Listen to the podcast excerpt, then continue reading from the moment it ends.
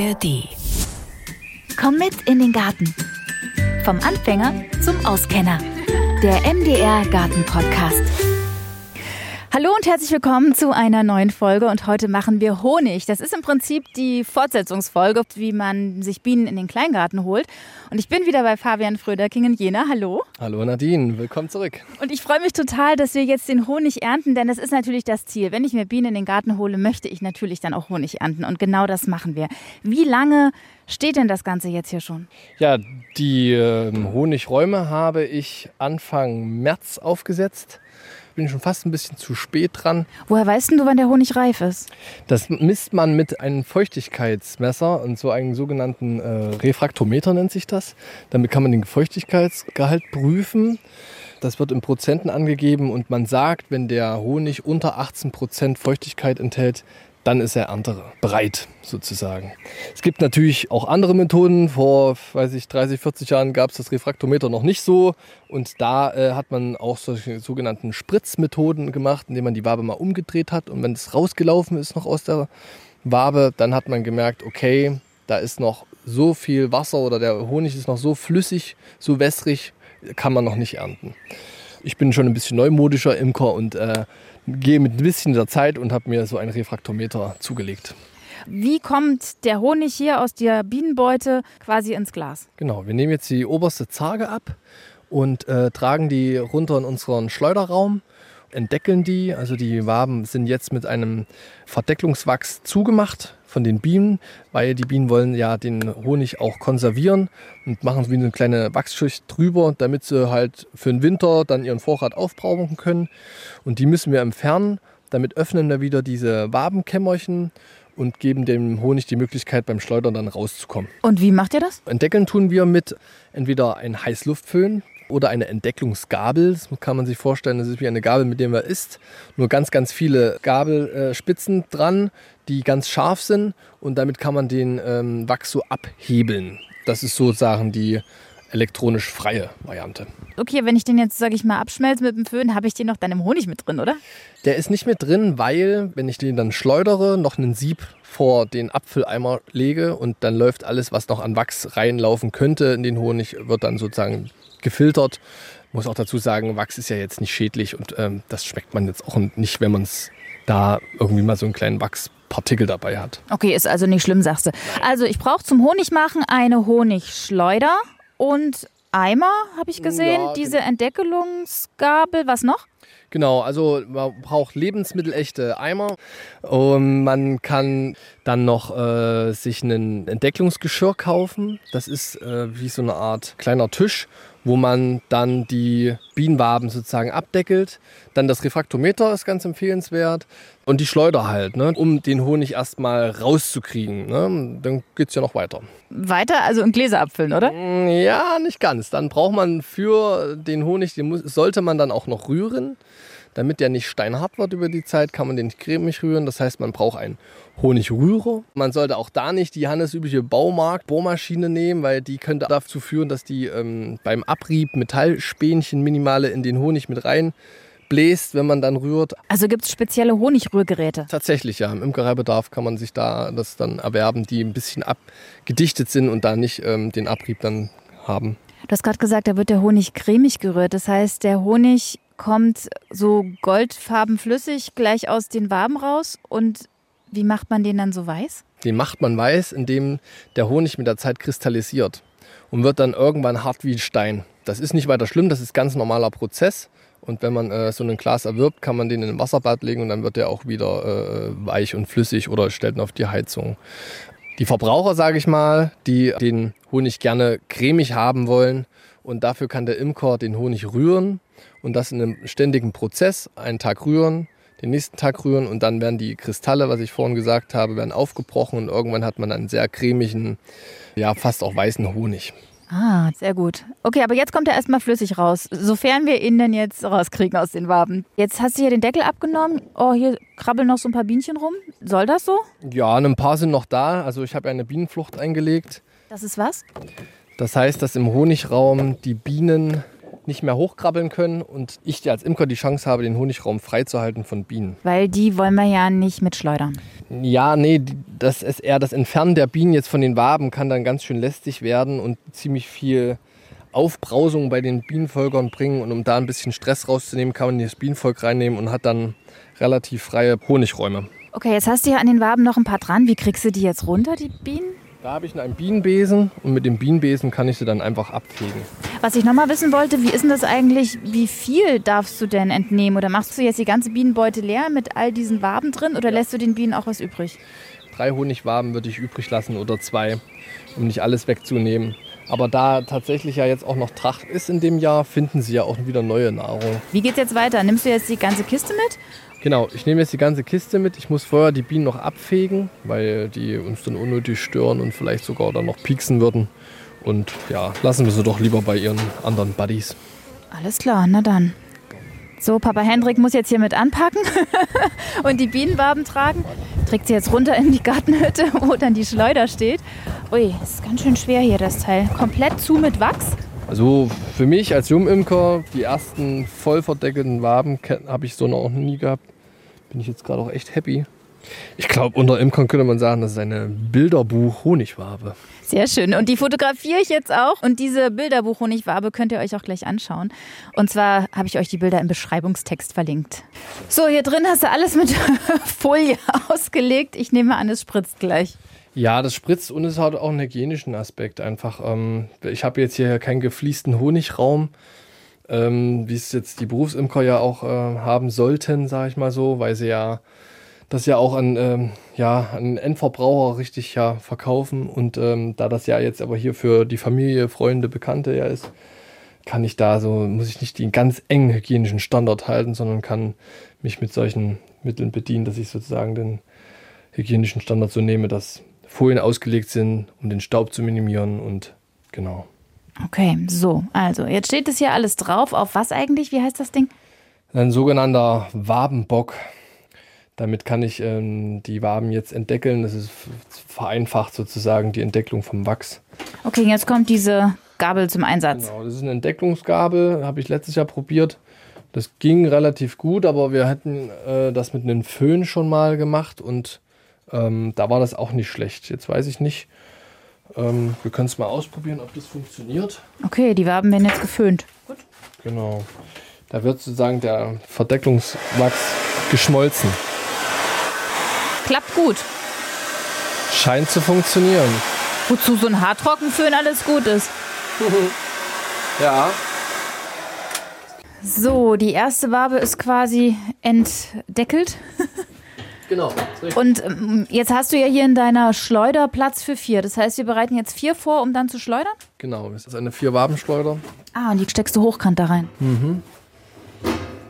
Aber wenn so. du jetzt hier entdeckelst und föhnst und vier Stück, bis du erstmal schleudern kannst, ähm, ist schon ein bisschen zeitaufwendig, Honig ernten, oder? Ja, also Zeit braucht man da auf jeden Fall und äh, auch Geduld und ähm, ja, das muss man, muss man wollen mit der Zeit, auf jeden Fall. Also da geht schon einiges drauf. Aber lohnt sich ja am Ende. Ne? Also du wirst dann nachher sehen, 10 Liter Eimer Honig, das ist schon boah, ordentlich. nicht schlecht.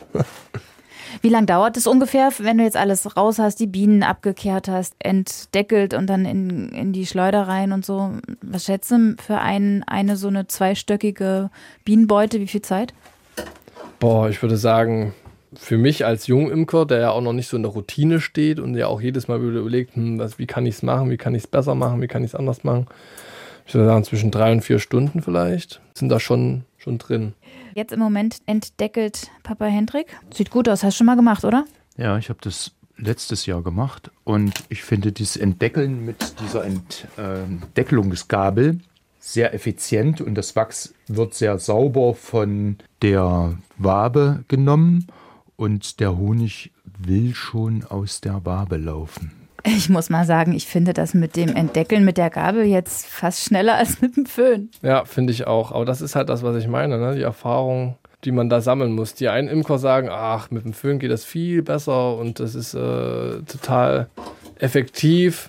Die anderen sagen wieder, hm, mit der Gabel geht es schneller. Das sind so irgendwann hat jeder Imker für sich selber so sein, seine Methodik gefunden, wie er an den Honig kommt und wie er imkert allgemein. Ne? Dann in der ersten Folge hatten wir ja drüber gesprochen, also wie man imkern kann, mit welcher Beutenart man sich beschäftigen kann. Und das ist, zieht sich durch die ganze Imkerei. Ne? Das geht auch hier mit dem Honigernten weiter, ob man mit einer Gabel entdeckelt oder halt mit einem Föhn oder einem heißen Messer oder oder oder.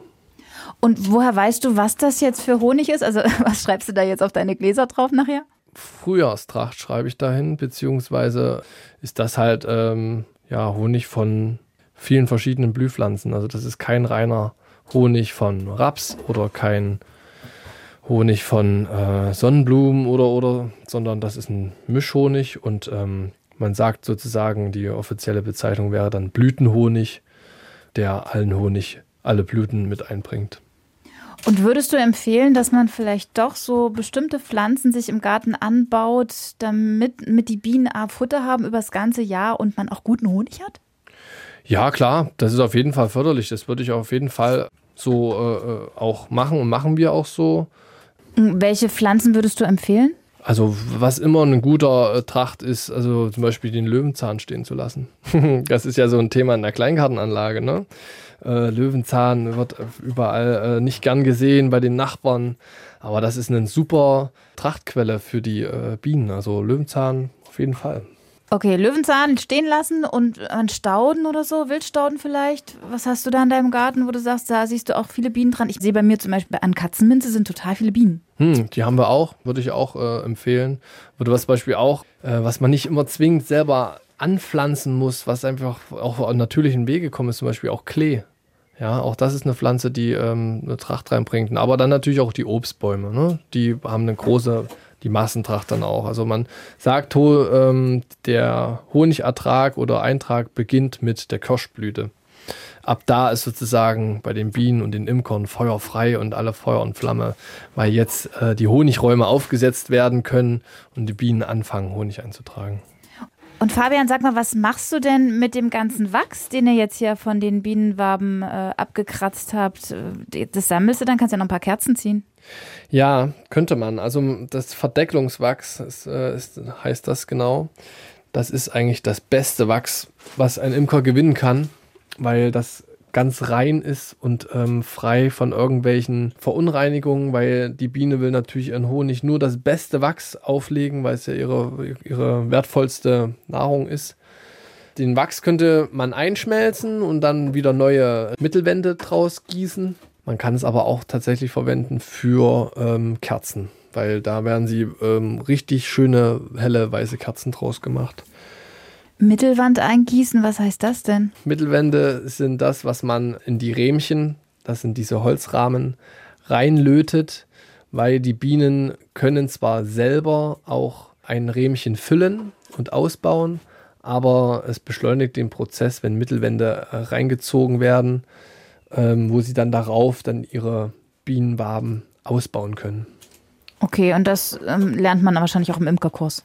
Auf jeden Fall, ja. Also das geht auch ohne Mittelwände, aber besser ist, man macht mit Mittelwänden. Auch da ist wieder, wie jeder Imker möchte. Ne? Es gibt ja welche, die sagen, okay, ich mache hier eigentlich gar nichts, ich lasse den Bienen ihren freien Weg. Aber dann dauert erstens alles ein bisschen länger, was äh, den Ausbau der Waben angeht. Und ähm, die Waben sind auch nicht so stabil beim Schleudern, weil du wie du ja siehst, sind ja hier Drähte dran. Und mhm. wenn ich die Drähte dann nicht habe, dann ist die ganze Honigwabe instabiler. Wieder was dazugelernt. So, Fabian, jetzt ist alles gefüllt in deiner Schleuder. Vier Waben sind drin und jetzt Deckel drauf und drehen, oder was? Genau. Jetzt heißt Feuer frei. Erstmal langsam andrehen, weil dann könnte, wenn man es zu wild macht, die Waben zerreißen. Deswegen erstmal langsam, bisschen mit Gefühl. Auch das Gefühl kommt erst mit den Jahren. Ich würde behaupten, da habe ich jetzt auch noch nicht den richtigen Dreh, was denn des Wortes.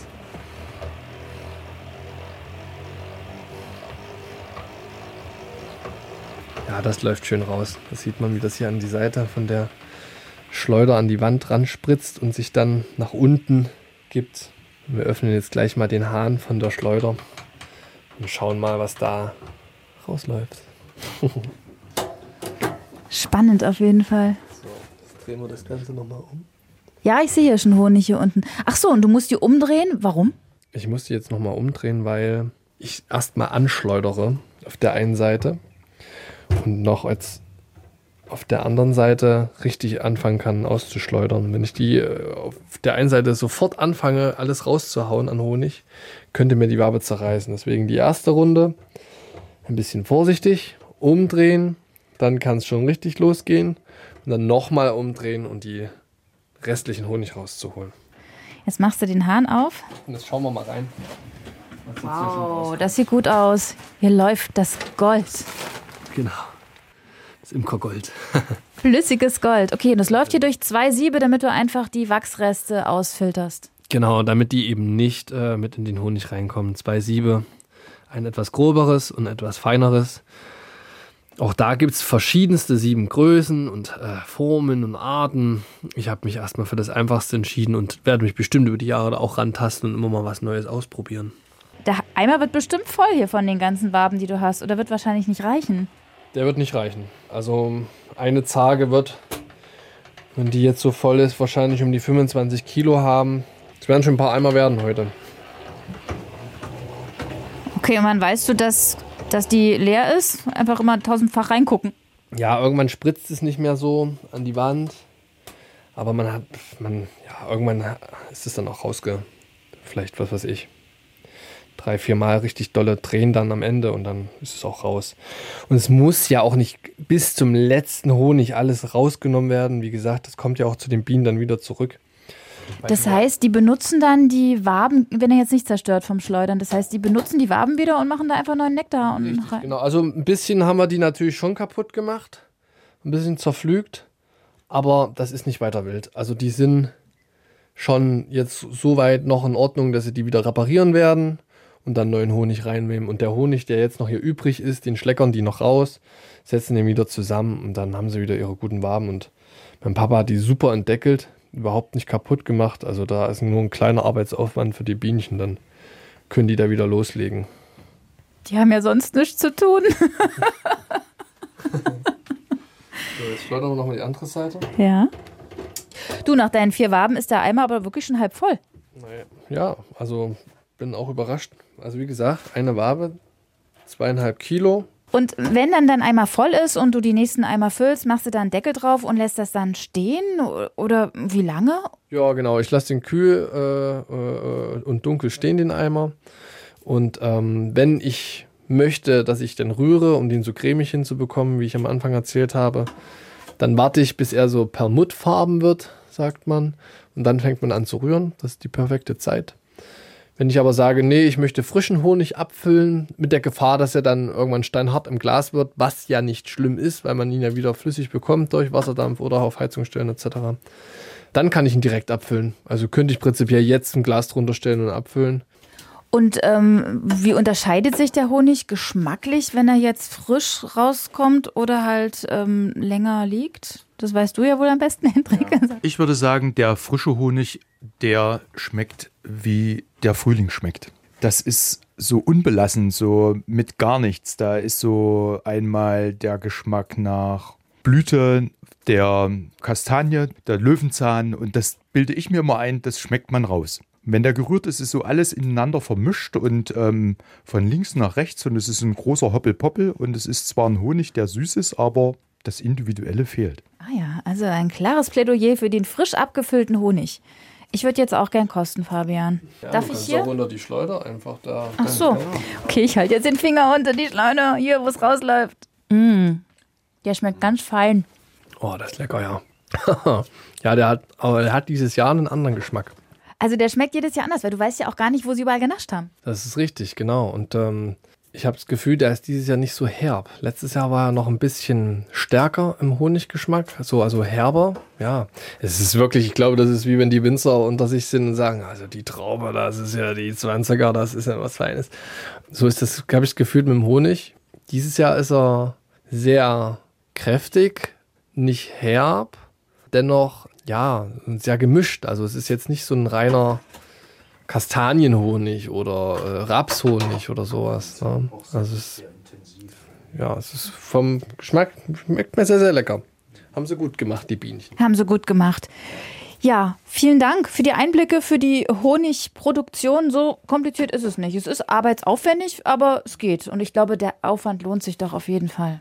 Auf alle Fälle. Also wenn ich denn hier stehe und ähm, die ersten ähm, Honigverkostungen mache, dann sind alle Bienenstiche vergessen über das Jahr. Und ähm, das ist, glaube ich, das beste Trostpflaster, was ein Imker haben kann. Absolut. Ja, und wer Bock auf Bienen hat im Kleingarten, ähm, weiß jetzt, wie es geht und dann eben auch, dass Honig herstellen gar nicht so kompliziert und äh, schwierig ist und sich auf jeden Fall lohnt. Und wenn euch das Thema Selbstversorgung auch noch ein bisschen in, mehr interessiert, dann schaut gerne in der ARD Audiothek App. Da haben wir ganz viele interessante Podcasts zu dem Thema. Und in 14 Tagen gibt es auch hier von meinem Podcast eine neue Folge. Und da schauen wir uns mal das Gärtnern im Quadrat an. Square Foot Gardening heißt das auf Englisch. Äh, und was es damit auf sich hat, das erfahrt ihr dann in der nächsten Folge. Also bis dahin. Achso, Fabian, kann ich noch ein Glas mitnehmen? Ja, klar. Ah, super, dann danke.